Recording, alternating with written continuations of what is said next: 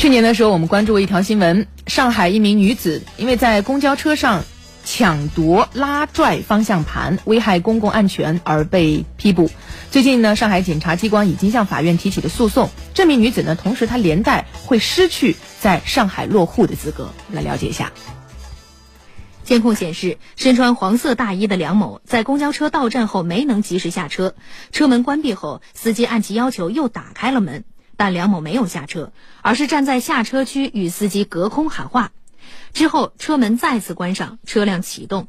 这时梁某径直走到驾驶室，一把抢过方向盘并拉拽，公交车失控撞到路边车辆停下，司机报警。期间有乘客上前指责梁某的行为，他还与其争论不休。民警到达出事地点后，将梁某带走。从监控中可以看出，梁某其实有两次机会可以下车离开，但是在冲动之下，他的行为已经触犯刑法，已经触犯了刑法第一百一十四条的规定，涉嫌以危险方法危害公共安全罪。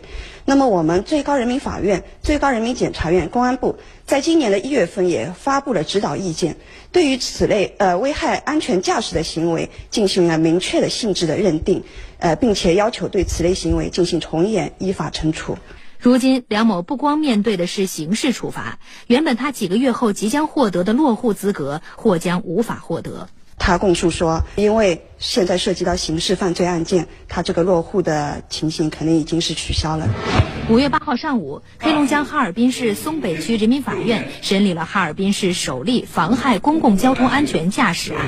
今年一月十三号，被告人吕某饮酒后乘坐公交车，在车辆行驶过程中，吕某向驾驶员询问到站信息时，因对驾驶员的回答不满意，与其发生争吵。随后上前用拳头对司机侯某进行殴打，致其右眼钝挫伤，右拳面部软组织挫伤。案发时，公交车行驶速度达到六十公里每小时，正处于乘客乘坐的高峰时段，车内乘客较多。吕某的行为对公共交通安全已经造成高度的危险。经审理，法院认为，被告人吕某的行为已构成以危险方法危害公共安全罪，被判处有期徒刑六年。嗯，对于这个事儿呢，网友是一片点赞啊！毕竟公共安全关系到每一个人，需要大家共同来维护，这绝对不是什么小打小闹的事儿。